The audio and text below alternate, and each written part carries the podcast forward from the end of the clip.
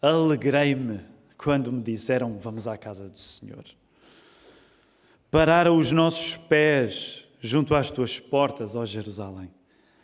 Jerusalém, que estás construída como cidade compacta, para onde sobem as tribos, as tribos do Senhor, como convém a Israel, para renderem graças ao nome do Senhor. Lá estão os tronos de justiça, os tronos da casa de David. Orai pela paz em Jerusalém. Sejam prósperos os que te amam. Reine paz dentro dos teus muros e prosperidade nos teus palácios. Por amor dos meus irmãos e amigos, eu peço, haja paz em ti. Por amor da casa do Senhor, nosso Deus, buscarei o teu bem. Se Deus assim permitir, ainda teremos hoje um tempo à mesa, como o Tiago avisou e o Marco avisou também. Um, mesmo que não esteja inscrito, pergunte, porque arranjamos maneira, não é? Há comida, há comida. Um, a mensagem que vos quero pregar nesta manhã chama-se Pôr o pé na porta. Pôr o pé na porta. Se tu não souberes para onde caminhas, a viagem desta vida não te dará um prémio, mas uma pena Nós acreditamos com o Salmo 122 à frente que há adoração a Deus e há o Deus que se fez carne em Jesus. É o nosso mapa. Ainda agora acabamos de entoar. Cristo conduz. A adoração a Deus e Deus feito carne em Jesus é aquilo que nos guia. E não é só o mapa, é também o nosso destino final. É o meio e a mensagem. É a maneira como tu vais chegar ao lugar e é o próprio lugar final. E é isso mesmo que queremos uh, uns aos outros nesta manhã com o texto bíblico aberto. E sabemos que em tudo na vida nós precisamos sempre de Deus, porque se não for Deus, nós só não vamos conseguir. E é por isso que, uma vez mais, nós vamos orar, interceder para que o Senhor faça esta mensagem acontecer na nossa vida. Vamos orar. Que manhã doce, querido Deus. Obrigado pela alegria da comunhão contigo na igreja. Ó oh, Senhor, e nós pensamos que se esta alegria está em nós, ela está em muitos outros aqui nesta casa de oração, mas há outras casas de oração nesta cidade, no nosso país, neste continente, nos outros continentes.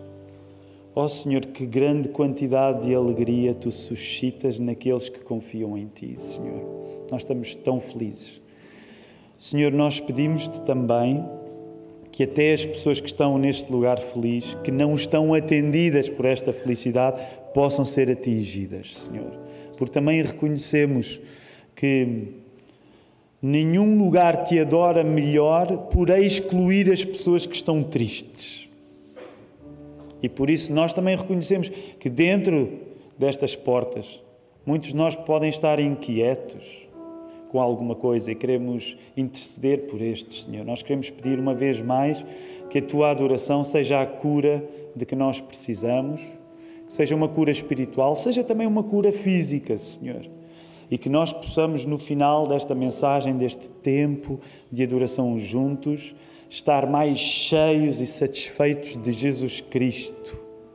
Agora que nos colocamos num tempo especial do Advento e que isso esteja a alimentar os nossos corações, a dar-nos um lugar para chegar, uma esperança que não desmaia, Senhor.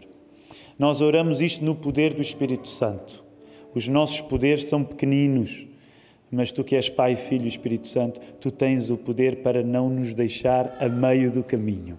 E é por isso que nós invocamos uma vez mais o nome do nosso Salvador, em nome de Jesus Cristo. A igreja pode responder? Amém.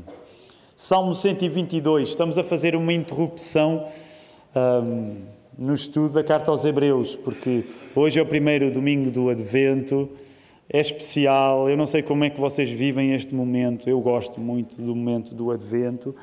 Uh, uh, foi a primeira vez que o nosso Pedro esteve a acender a vela. Nós tentamos escolher, eu sei que muitos de vós podem ainda não ter vindo cá à frente, nós tentamos sempre escolher de maneira, à medida que o tempo vai passando, todos de alguma maneira poderem até participar. Então o Pedro, pedimos ao Pedro para abrir eh, esta época de Advento, acender a primeira vela. E de facto esta é uma época especial, por isso interrompemos o estudo da carta aos Hebreus. A verdade é que já tinha sido interrompido na semana passada, quando o pastor Jonas Madureira pregou.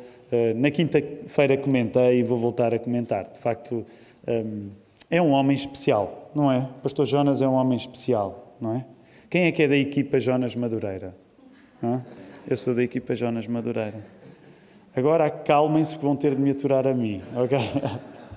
Guardem lá os vossos padrões de qualidade que agora voltam à realidade da Igreja da Lapa, não é? Estamos cá nós, vamos ter de dar-vos. Mas foi muito bom, é muito bom, foi muito bom. O pastor Jonas já voltou na segunda-feira, na terça-feira já estava a trabalhar, já estava a dar aulas na universidade. É de facto um homem incrível. Vamos ao Salmo 122. Precisamos de ler este salmo e eu quero dividir este salmo em três partes para tu teres uma compreensão uh, simples, mas eficiente deste texto que nós temos à frente. Então, três partes. A primeira parte vai ser a parte da chegada e está no verso 1 e no verso 2, parte da chegada. Salmo 122, parte da chegada. Segunda parte é a parte da companhia, que está no verso 3, 4 e 5. E a última parte é a parte das consequências, que está no verso 6, 7, 8 e 9. Na parte da chegada, a primeira parte, quero que tu, neste passo, quer levar-te a refletir ao lugar onde, como cristão, tu queres chegar. Portanto, a parte da chegada, com o Salmo 122 aberto, serve para tu compreenderes ao lugar que, como cristão, tu deves chegar e deves querer chegar a esse lugar. Na segunda parte, a parte da companhia, quero levar-te a refletir na companhia que, como cristão, tu deves ter para lá chegar. Porque o caminho que te leva ao lugar onde tu deves chegar não é um caminho que tu vais fazer sozinho tu precisas de companhia e a ganhares uma consciência de que, qual é a companhia de que tu precisas. O terceiro, a parte das consequências. Aqui eu quero levar-te a refletir nas coisas que tu deves ter para chegares ao lugar certo e ao chegares ao lugar certo. Então, as consequências que existem quando tu chegas ao lugar certo e as coisas que tu precisas de levar contigo para chegares a esse lugar. Então vamos começar pela primeira parte. A primeira parte, a parte da chegada. Qual é o lugar onde, como cristão, tu queres chegar? Essa é a pergunta que se coloca a todos nesta manhã com este texto aberto. Qual é o lugar onde tu queres chegar? Esse lugar só pode ser, com este salmo da vida à tua frente, o lugar da adoração a Deus. Então, tu encontras a pergunta, encontras a resposta aqui projetada. Qual é o lugar onde, como cristão, quer chegar? Esse lugar é o da adoração a Deus. É tradicional dizer acerca deste Salmo 122 que, sendo ele um salmo de David, ele servia de música para a peregrinação a Jerusalém. Ele faz parte de uma secção dos Salmos que são chamados, como é que diz aí o título que tu tens no Salmo 122? Alguns terão. Como é que diz o teu título no Salmo 122, para aqueles que têm títulos na Bíblia? Romagem, por exemplo. Romagem, outro termo que nós poderíamos usar, é até um termo bem português, de Portugal, romaria, não é? Um salmo de romaria. Que outro termo encontras aí na tua Bíblia? Salmo de peregrinação, sem dúvida, uma peregrinação. Ainda mais. Cântico dos degraus. Então vamos usar esta última.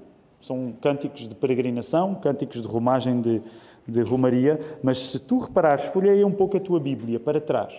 Este não é o único em que isso está escrito. Salmo 121 também aparece aí nos títulos de muitas Bíblias, Cântico dos Degraus. Salmo 120, a mesma coisa. E se tu andares para a frente, vais ver que estes Cânticos dos Degraus se estendem no final desta coletânea de hinos que, são, que é o livro dos Salmos. Então, isso significa que é normal, quando a pessoa está a estudar um destes salmos, e nós temos o 122 hoje, dizer que estes são cânticos que tu deves entoar, que eram entoados quando os judeus peregrinavam a Jerusalém e em caminho, a caminho do templo em particular. Mas ajusta-se notar, neste Salmo 122, que mais do que um salmo para o caminho, este era um salmo para a chegada. Mais do que um salmo para um caminho, este era um salmo para a chegada, porque ele seria cantado quando os pés já pisavam Jerusalém, atravessado o portão da cidade. É por isso que tu tens aí, olha o verso 2: Pararam os nossos pés junto às tuas portas, ó Jerusalém. Então, os estudiosos acreditam que este era o salmo que era recitado quando as pessoas, ao entrarem em Jerusalém, ao atravessarem o portão, então aí sim se exprimiam. Portanto, nesta medida, este salmo, mais do que um salmo do caminho, é um salmo da chegada. Este é um salmo da chegada. Logo, há aqui um aspecto que eu quero chamar a tua atenção. A alegria deste salmo dependia da pessoa saber que já tinha chegado ao seu destino. A alegria deste salmo depende da pessoa saber que já tinha chegado ao seu destino. Tu cantarias com mais coração depois de atravessado o portão de Jerusalém. E sabem, eu quero partilhar convosco que, sendo nós protestantes evangélicos, num país de maioria católica, a nossa tendência é olharmos, por exemplo, para as romarias e peregrinações que são típicas do Portugal católico com distanciamento. Não nos dizem nada. Porquê? Porque, de facto, o que nós gostamos de sublinhar na nossa fé cristã bíblica é que o caminho mais importante que se faz nem é o caminho que nós fazemos em direção a Deus. Esteja Ele presente de um modo especial no lugar A ou no lugar B. Nós, como evangélicos, gostamos de dizer, num país de maioria católica, de que mais do que o caminho que tu fazes em direção a Deus, é o caminho que Deus fez em direção a ti. E é por isso que nós não temos a prática de romarias e peregrinações. E muito bem não os temos. Mas eu quero conceder uma coisa, quero conceder. Ah, e tu não precisas concordar comigo nisto. Eu tenho uma, uma certa inveja quando eu vejo os peregrinos na estrada. Não por causa do lugar para onde eles vão, com todo o respeito, não me interessa ir a Fátima, por razões um pouco óbvias, mas aquele aspecto das pessoas estarem juntas a caminhar em direção a um lugar fascina-me. A ideia de se passar um tempo que se colocou de parte para se rumar junto, a pé, estou a falar a pé, mesmo a pé, é uma coisa que eu acho fascinante. E eu não sei se tu já tiveste a experiência de uma expedição assim. Mas eu calculo, eu já fiz uma outra caminhada, mas nunca fiz assim uma peregrinação propriamente dita, mas eu calculo que o prazer que a pessoa tem quando chega é especial.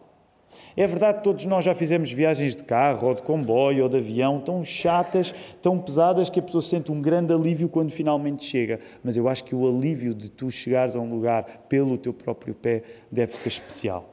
Portanto, temos uma primeira tarefa para nós, enquanto Igreja da Lapa. Temos de escolher um sítio onde possamos peregrinar e testar isto na prática. Está bem? Espero. Eu já calculo que não tenha tantas inscrições como as refeições do Thanksgiving, mas ainda acredito. Portanto, vamos pensar em um sítio bom que nós pudéssemos passear e depois vamos testar o nosso grau de alegria, porque de facto se cantava com muito mais alegria este Salmo 122 quando a pessoa chegava ao seu lugar. Apesar de estar muito em voga dizer que mais do que o destino importa o trajeto, já ouviste esta frase? Aliás, eu disse no primeiro turno e vou voltar a repetir no segundo. Se calhar tu até tens lá em casa um postalzinho qualquer, uma ilustração florida, em que esta frase ou esta ideia está lá em mais do que o destino importa a viagem. Algum de vocês tem? Alguém quer reconhecer o seu pecado? é verdade. Importa a viagem? Claro que sim. Que se, nós, se nós só estivermos obcecados pelo destino, vamos perder muitas coisas que são as coisas da viagem, é verdade. Mas o ponto que eu quero sublinhar nesta mensagem é que é precisamente o conhecimento da meta que te vai permitir descansar. Se tu não souberes o destino da tua viagem, tu vais morrer de cansaço, porque não és nenhum Deus. E se tu não tiveres um destino final onde chegar, tu vais morrer no trajeto. Porque os teus recursos são limitados. Do mesmo modo que no verso 2 nos diz que, as, que os pés paravam junto às portas de Jerusalém, se tu não souberes para onde vais, a viagem vai tornar-se uma pena e não um prémio. Se tu não souberes para onde vais, a viagem vai tornar-se uma pena e não um prémio. E deixa-me dizer-te: há uma diferença entre estar a caminho de algum lugar e estar perdido do destino onde devemos chegar. Eu receio que hoje essa nossa mania de dizer mais do que o destino importa a viagem, eu receio que isso muitas vezes possa ser mascarar a ignorância que nós temos do destino onde nós devemos chegar. E aqui eu quero sugerir-te uma coisa, que eu acredito que ao longo das décadas tem desaparecido da linguagem de, das nossas igrejas evangélicas. Porque este termo que eu te vou mencionar, quando é usado, até parece um pouco arrogante da nossa parte. Mas sabes, antigamente os crentes costumavam falar acerca das pessoas que não eram cristãs e tinham um nome para elas que está relacionado com esta tarefa de viajar e de chegar a um porto. Como é que nós chamávamos as pessoas que não estavam achadas em Jesus? Nós chamávamos-lhes como? Como? Se elas não estavam encontradas em Cristo, como é que nós as chamávamos? Nós chamávamos de perdidos. Hoje parece antipático nós dizermos de alguém que não acredita em Cristo, dizer que ele é perdido. Mas o que o texto está a querer sugerir também é isso. O verdadeiro prazer é o da chegada ao destino. Tu podes estar muito agradavelmente surpreendido pela viagem que tu estás a fazer. Mas se ela não te levar ao lugar certo, tu estás perdido. Mesmo que estejas a ter um tempo incrível de viagem. E nós não podemos perder o termo perdido. Porque se tu não estás encontrado no lugar que deve ser o teu, e esse lugar é o da adoração a Deus, tu estás perdido. Enquanto tu não te encontras na adoração a Jesus, tu estás perdido. Tu estás na viagem, tu podes tirar boas imagens, tu podes escrever belos poemas acerca do trajeto. Mas se tu não chegares ao lugar da adoração final, tu estás perdido, tu estás condenado. Viver para menos do que adorar a Deus é viver perdido do verdadeiro sentido para o qual fomos criados. Se tu não te reconheces na tarefa de adorar o Criador, a tua viagem pode estar a ser incrível, mas tu ainda te estás por encontrar. Reparem, David sabe onde ele quer chegar. Olhem o verso 9, por exemplo o lugar mencionado é a casa do Senhor. E aqui existe um detalhe interessante. Porque quando nós pensamos na casa do Senhor em Jerusalém, que lugar é que nós pensamos? Quando tu pensas em, na casa do Senhor em Jerusalém, que lugar é que tu pensas? O templo. Ora, curiosamente, David, a quem é atribuída a autoria deste salmo, ele ainda não teria a oportunidade de ter entrado no templo. Porquê? Rapidamente, só isto é quase pergunta de escola dominical. Porquê que David ainda não tinha a oportunidade de ter esta experiência do templo? Porquê? Vamos, rápido. Porque ele queria construir o templo, mas quem o vai construir é, de facto, o seu filho Salomão. Então significa que quando David está a ver esta casa do Senhor, é verdade que ele tinha o tabernáculo, tinha o ensaio do templo, mas quando David está a olhar para a casa do Senhor, para esta casa do Senhor, é o olhar da fé que ele tem. Ele está a olhar com o olhar da fé. Porque o templo só foi edificado depois. Ainda assim, há uma coisa em David que é fantástica. E eu quero sublinhar essa coisa citando Charles Spurgeon, foi um. Todos nós amamos Spurgeon. Se tu ainda não conheces o Spurgeon, tens de ler o Spurgeon, ele é incrível. E eu estava quando me preparava para pregar esta mensagem, estava a ler o sermão do Spurgeon e houve uma altura que eu tive só vontade de dizer as coisas que o Spurgeon disse, hum, porque tanta coisa fantástica. Mas trago-vos esta frase. Esta frase eu guardei. Olha aí o que o Spurgeon diz. O coração de David estava no louvor a Deus e ele ficava encantado quando os outros o convidavam a ir onde o seu desejo já tinha chegado. Vou voltar a repetir, porque é uma frase, quando ouvis a segunda vez, percebes a beleza dela. O coração de David estava no louvor a Deus e David ficava encantado quando os outros o convidavam a ir onde o seu desejo já tinha chegado. Porquê? Quando o nosso desejo já está na adoração, o nosso corpo chegar lá é só um detalhe final.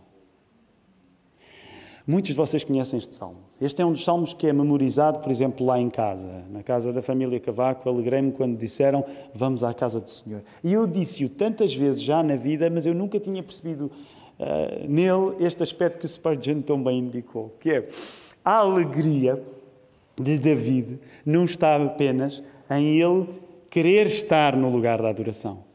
Ele fica alegre quando os outros querem estar no lugar onde ele próprio quer estar. E muitas vezes a tua tendência, a minha tendência é ler este salmo e pensar: que bom é eu ir à casa da adoração. Mas houve com atenção, alegrei-me quando me disseram, foram os outros que me disseram, e a ideia que eles têm é aquela que eu já tinha, então eu fico alegre porque eu quero fazer isto. E vejam bem, os outros também querem fazer isto, vamos fazer isto todos juntos. Alegrei-me quando disseram, vamos à casa do Senhor. Não é só uma coisa individual, é uma coisa comunitária. Quando tu queres ir adorar a Deus, não é só a tua cena. É uma cena de uma comunidade, é uma cena de um povo. E o que tu queres mais é ouvir as pessoas a dizerem-te o desejo que tu já tens. Quando se vive para adorar a Deus, adorá-lo é um processo contínuo de antecipação.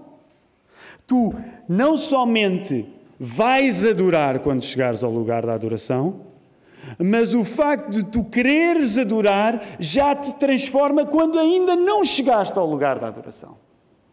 Por isso tu dizes assim: alegrei-me quando disseram, não é? Alegrei-me quando cheguei. Claro que a alegria de estar no lugar da adoração é especial, mas só de sugerirem aquilo que eu já queria fazer, que era adorar a Deus, e já, já me dá alegria.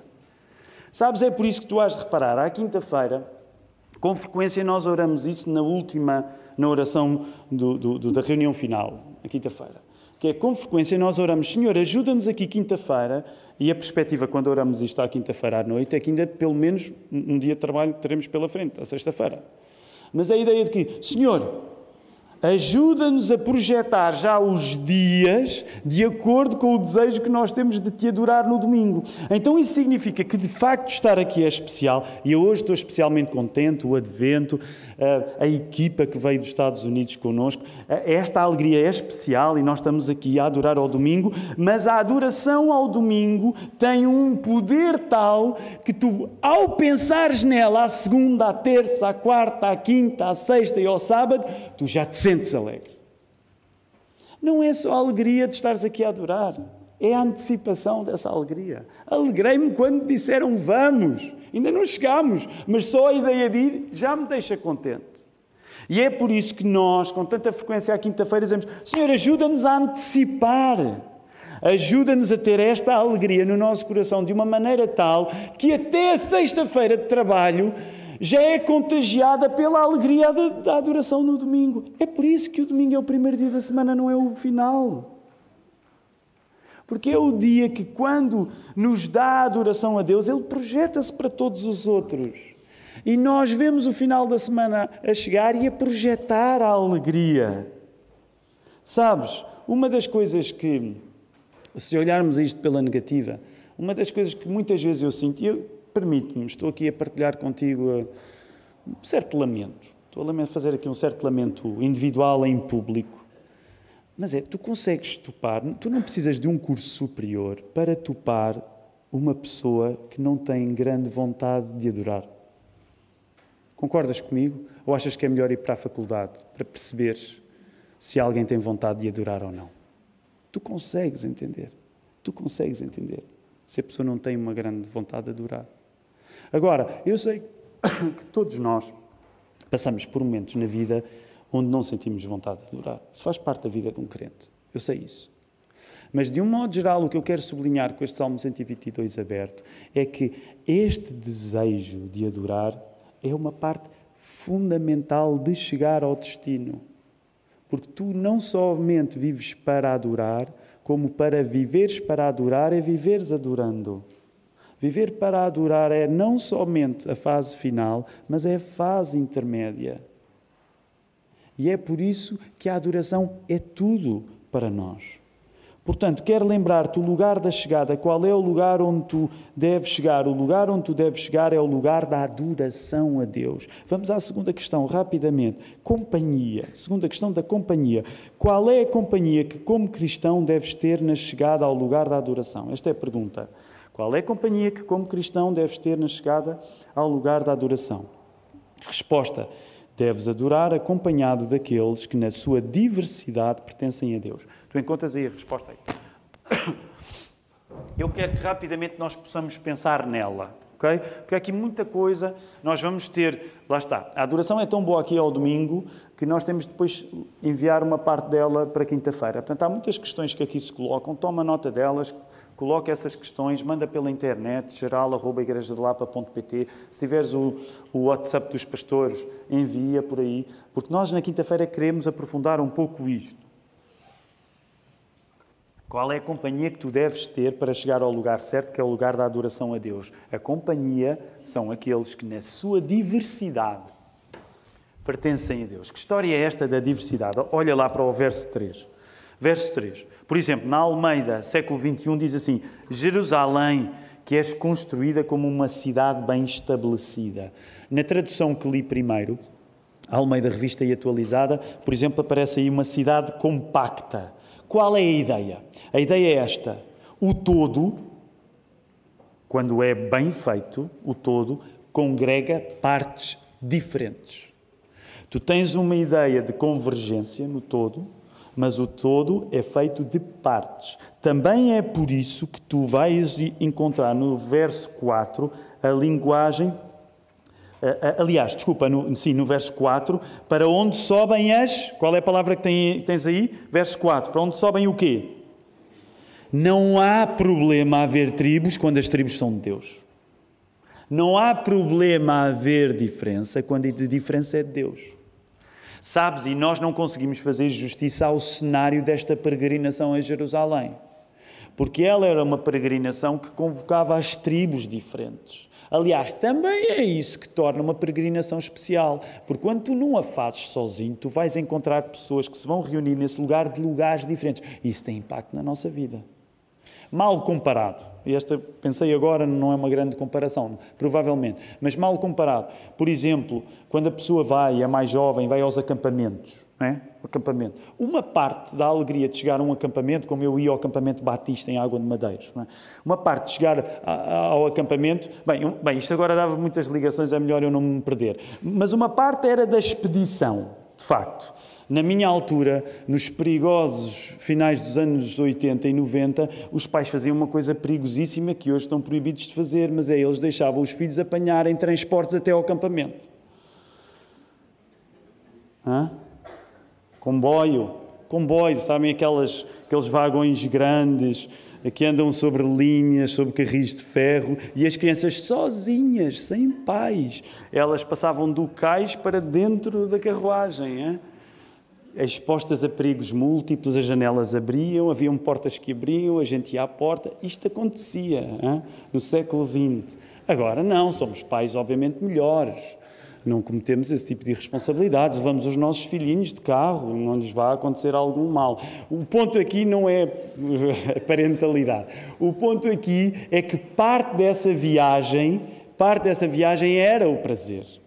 Apanhar o comboio, irmos todos juntos à antecipação. E uma das coisas boas quando se chegava ao lugar da peregrinação, neste caso o acampamento, é que tu não estavas sozinho, porque já tinhas vindo em grupo, com pessoas da tua igreja. Aliás, no comboio, alguns se juntavam de Queluz, de Lisboa, do Cacém, da Amadora, Rio de Moro, por aí fora. E então, e quando chegavas ao acampamento, ao lugar da peregrinação final, havia gente ainda de lugares mais bonitos que a linha de Sintra, porque existem lugares mais bonitos que a linha de Sintra. Diz-vos diz um filho da linha de Sintra, orgulhosamente. Mas então tu encontravas pessoas de todo o lugar, do Porto, de Viseu, de Coimbra, do Algarve, por aí fora. E tu sentias aquela emoção que é: Uau, estamos congregados cheios de gente de origem diferente. E tu percebes a analogia aqui. A analogia é que a diversidade não é um problema, quando a diversidade é de Deus. Não é pecado haver tribos diferentes, porque elas pertencem ao Senhor, diz-nos o verso 4. A nossa fé é de facto num só Deus. A nossa fé é de facto num só batismo. E tivemos o privilégio, na semana passada, de batizar a Júlia e o Mateus. Mas sendo a nossa fé num só Deus, a expressa num só batismo, estas certezas não suprimem a diferença, pelo contrário. E o meu ponto aqui que eu gostaria que tu guardasses nesta manhã acerca da questão da companhia é este. Quem a adoração a Deus atraia, quem a adoração a Deus atraia, é quem deve ser, é quem deve estar ao teu lado. Quem é que deve estar ao teu lado?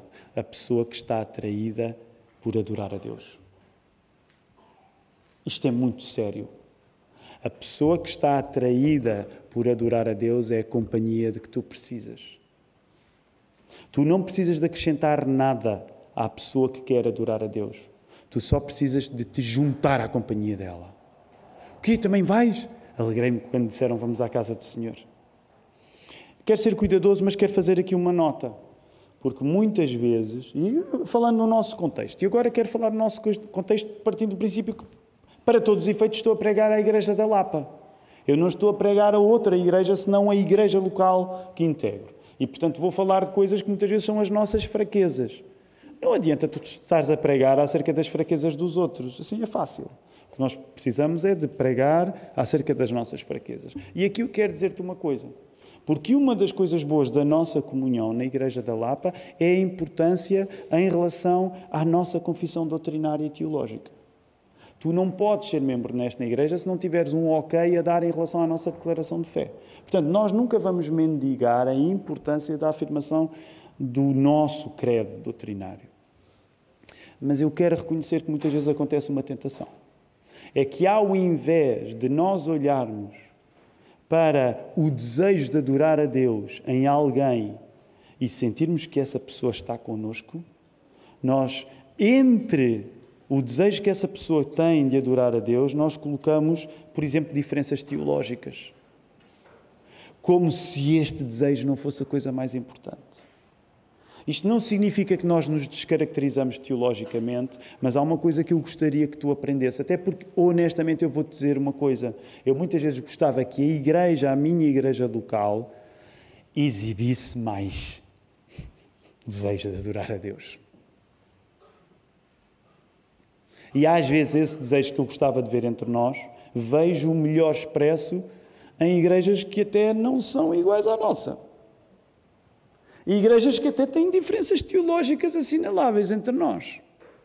E eu tenho uma inveja que eu espero que seja santa, mas eu tenho uma inveja porque aqueles irmãos conseguem me transmitir um desejo de ir à casa do Senhor adorar, que os meus, com quem eu tenho tanto em comum na minha igreja local, muitas vezes não exprimem. Novamente, não me entendas mal, porque eu sei que piso muito neste ponto. Tu não tens de ser como eu a nível de expressividade. O que está aqui em causa é precisamente a ideia de que nós não andamos à procura de fotocópias de nós próprios. Quando nós somos crentes, a nossa companhia não são pessoas que têm os nossos gostos, não são as pessoas que têm as nossas preferências, não são pessoas que veem as mesmas séries ou ouvem os mesmos discos e veem os mesmos filmes. As pessoas que devem ser a nossa companhia nesta vida são as pessoas atraídas pelo desejo de adoração ao Senhor. E isso significa que tu te vais encontrar com crentes bastante diferentes de ti Mas eles têm esse desejo. E essa gente tem de ser a tua companhia. E, ironicamente, tu às vezes vais notar que tens mais em comum com pessoas que até não são da tua denominação, mas tu dizes, este tem mesmo vontade de adorar a Deus. E aqueles que, ah, eu sou da tua teologia. Às vezes, não é? Às vezes parece o fim de semana com o morto. A teologia está toda lá, mas parecem cadáveres a ser arrastados para a adoração a Deus. Perdoa-me dizer isto desta maneira, mas eu não consigo ler este salmo sem desejar ouvir mais vezes alguém dizer: Tiago, eu quero adorar mais. Eu quero, eu quero mais culto, eu quero adoração, eu quero passar mais tempo a louvar ao Senhor, eu quero orar mais, eu quero cantar mais, eu quero ouvir mais da palavra de Deus. E eu dizer assim: eu alegro-me quando tu tens um desejo que já é o meu, vamos a isso. Para terminar, último ponto: que coisas devemos ter para chegar ao lugar da adoração e que coisas devemos ter ao chegar ao, lugar da adoração? A resposta é: só aceitando que a justiça vem de Deus, podemos beneficiar da paz e da prosperidade próprias do louvor a Ele. Então, vamos voltar a ler a pergunta e a resposta rápido. Que coisas deves ter para chegar ao lugar da adoração? Que coisas deves ter ao chegar ao lugar da adoração? Ok. Só aceitando que a justiça vem de Deus, podes beneficiar da paz e da prosperidade, que são coisas próprias do louvor a Ele. Portanto, vamos desdobrar esta resposta porque ela precisa ser desdobrada. É interessante nós reconhecermos aqui uma ordem no encadeamento destes versos. Antes da paz e prosperidade, e olha para o teu verso 6 e para o teu verso 7, por favor. Porque tu tens uma linguagem que não tem medo. Eu gosto tanto de David, um dia, se Deus quiser. Eu não sei, eu não sei qual é a vossa ordem de prioridades ao chegar ao céu. Naturalmente, Senhor, não é? Senhor primeiro mas depois não sei qual é a vossa ordem, porque depois, dependendo das pessoas, há pessoas que nós vamos querer encontrar mais rápido do que outras. Mas Davi tem de estar na lista das tuas prioridades. Okay? Davi tem de estar na, na, lista das tuas prioridades, porque este homem é um homem especial. Eu estou agora a ler o segundo livro de Samuel e começou aquela fase em que Davi parece que só faz a geneira. Mas ainda assim, eu, eu, vou querer encontrar David lá no céu. E ele diz uma coisa que ele não tem vergonha. A coisa ótima da vida é isso. Olha aí, verso 6. Orai pela paz de Jerusalém. Prosperem os que te amam. Verso 7. Haja paz dentro de teus muros e prosperidade em teus palácios.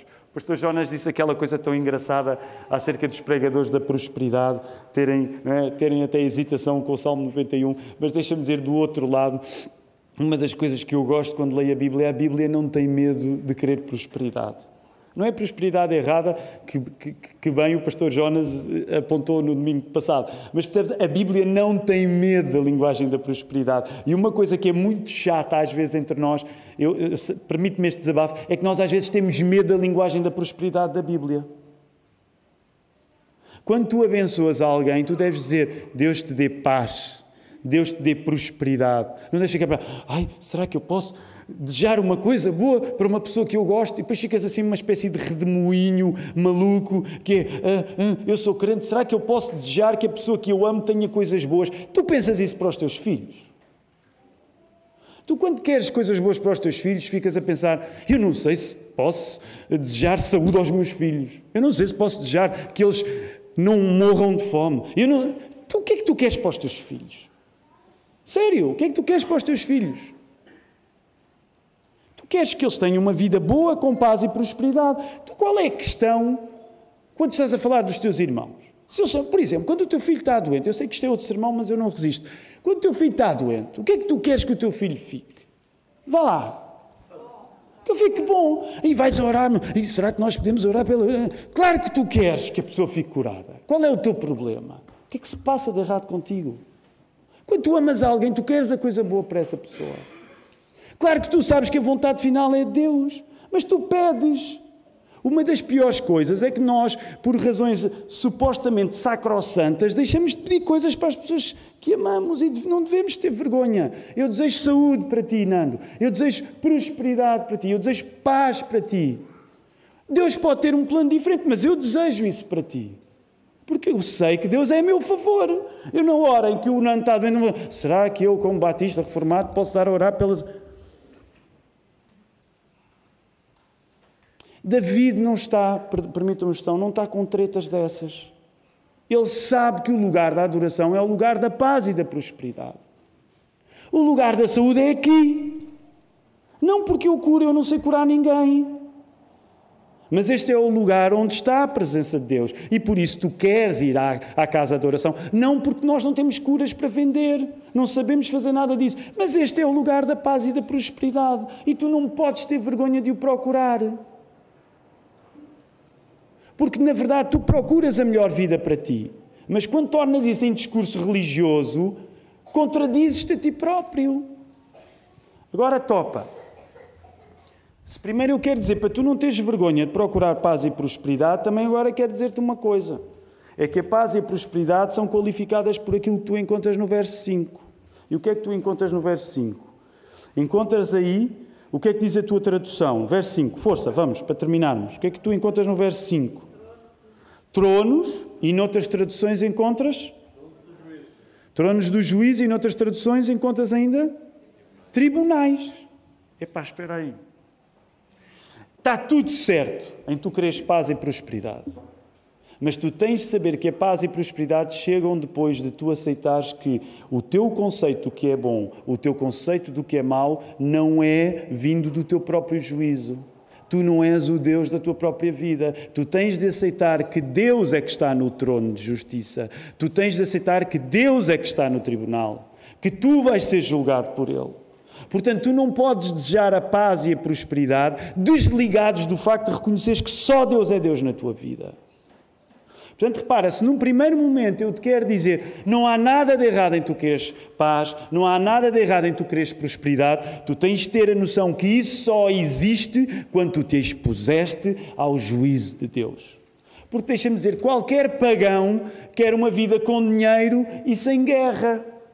Não há nada de especialmente cristão em querer uma vida boa, sem guerra, com saúde, com dinheiro.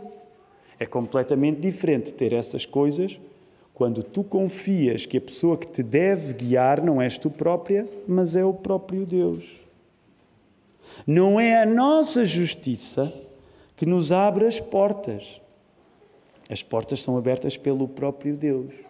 Portanto, quando ele chega lá e quer reconhecer em Jerusalém lugar de paz e quer reconhecer em Jerusalém lugar de prosperidade, é porque ele concede que o caminho lhe foi aberto pelo próprio Deus, que é o único que se pode sentar no lugar do trono, no lugar do tribunal.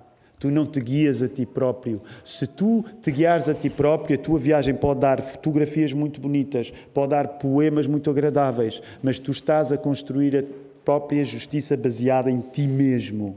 E aí não vais ter nem a justiça, nem a paz, nem a prosperidade. Vamos terminar. A paz e a prosperidade só existem quando o que é bom e é mau não é definido por nós, mas é definido por Deus e é Deus encarnado. É Deus feito pessoa. É Jesus Cristo. Jesus ser Deus significa Ele tornar-se a nossa justiça. E por consequência, não causa, por consequência, nós encontramos em Jesus o nosso lugar da paz e da prosperidade. Tu não deves ter vergonha de procurar paz na tua vida. Tu não deves ter vergonha de procurar prosperidade na tua vida, mas tu deves saber que isso não podem ser causas da tua vida. Serão consequências quando tu deixas que Deus seja Deus e que Deus seja pessoa em Jesus Cristo. É isso que faz de Jesus não apenas o mapa, a maneira de tu chegares lá, mas o teu próprio destino final. Repara, a coisa interessante é que no Salmo 122, este lugar da paz final, este lugar da prosperidade final era ensaiado por David. Este lugar da paz final, este lugar da prosperidade final era ensaiado por Israel nas suas peregrinações a Jerusalém e ao templo. Todo este pessoal andou a ensaiar isto.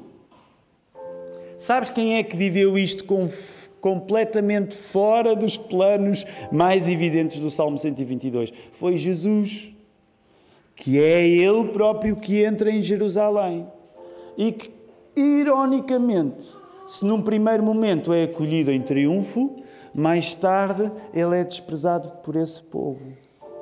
Mas a verdade é que nessa aparente contradição do Deus feito pessoa, que não encontrou paz em Jerusalém, pelo contrário, ele encontrou a pior guerra, porque ele foi crucificado. Mas é este Deus feito pessoa em Jesus que, depois de fazer estas coisas e ressuscitar, inaugura para nós a certeza de que nós também vamos a caminho de Jerusalém. Só que nem sequer é esta Jerusalém.